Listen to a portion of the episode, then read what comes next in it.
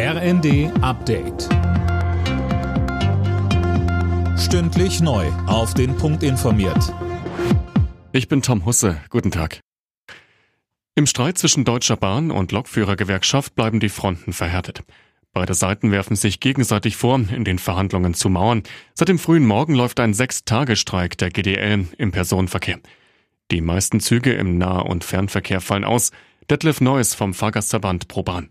Unser Tipp ist, verabredet mit euren Kollegen, Fahrgemeinschaften oder da, wo es möglich ist, fragt euren Chef mal, ob er nicht Homeoffice machen könnt. Das hat eigentlich bei den Streiks, die wir im letzten Jahr schon hatten, sehr gut funktioniert und äh, die Autobahnen waren dann auch nicht völlig überfüllt.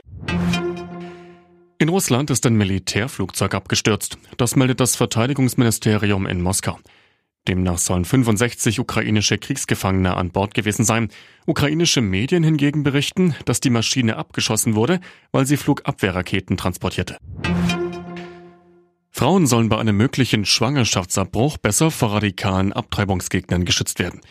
Die versammeln sich immer wieder vor Beratungsstellen oder Arztpraxen.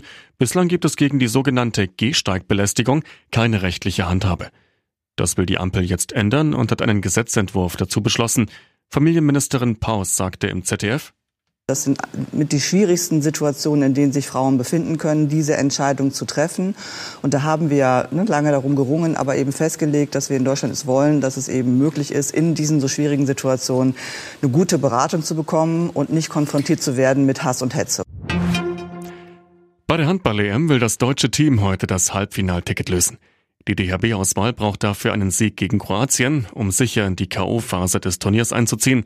Los geht's um 20.30 Uhr. Alle Nachrichten auf rnd.de